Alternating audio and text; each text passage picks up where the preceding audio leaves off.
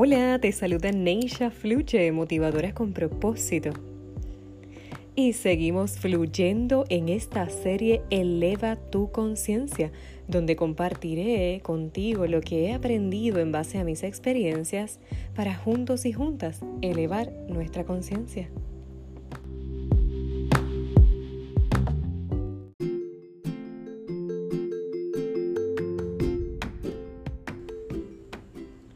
Bueno, en el último episodio de mi podcast estuve compartiendo al final sobre una de las técnicas que más me funciona para canalizar todo lo que recibo. Y asimismo estuve recibiendo un mensaje con mucho propósito y te lo quiero compartir.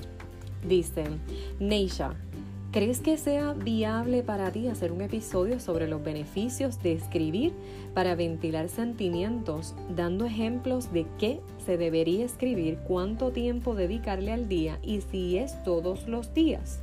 Aún tengo dudas porque no tengo ese hábito y sé que muchas personas también.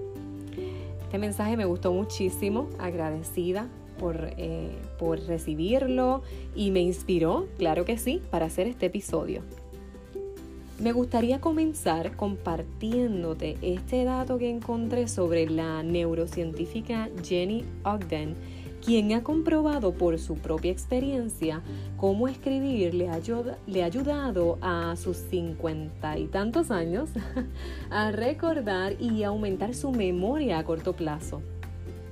Y asimismo, me uno a esta maravillosa travesía de escribir como hábito para sanar, porque desde hace más de cinco años he creado la disciplina de escribir constantemente y todo comenzó cuando viví un momento doloroso de separación y muchas emociones estaban floreciendo. Necesitaba expresarlas y descubrí que escribiendo me resultaba más favorable porque era más específica. Al momento de detallar cómo me sentía también comencé a vaciar mis pensamientos y hasta escribir a quien conocía y lo que hacía durante el día.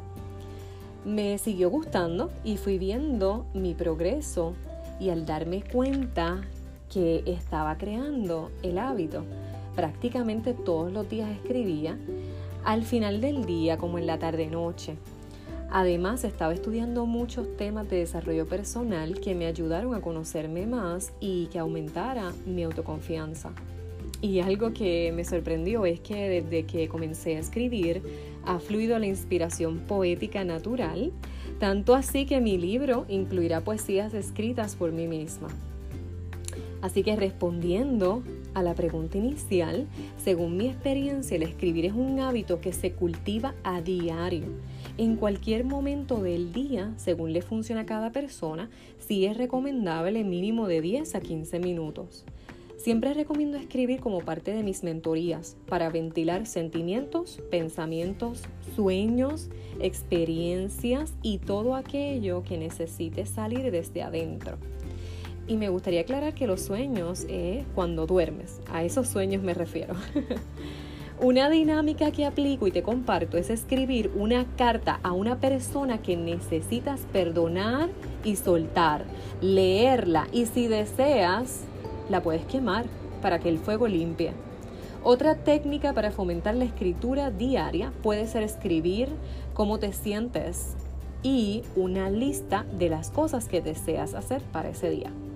Esta última me ha ayudado mucho a organizar mis pensamientos, eh, mis metas diarias y más en la etapa intensamente hermosa que estoy viviendo.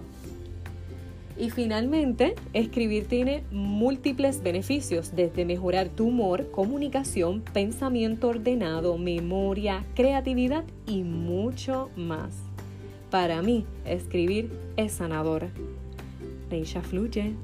¿Y tú? Compártelo.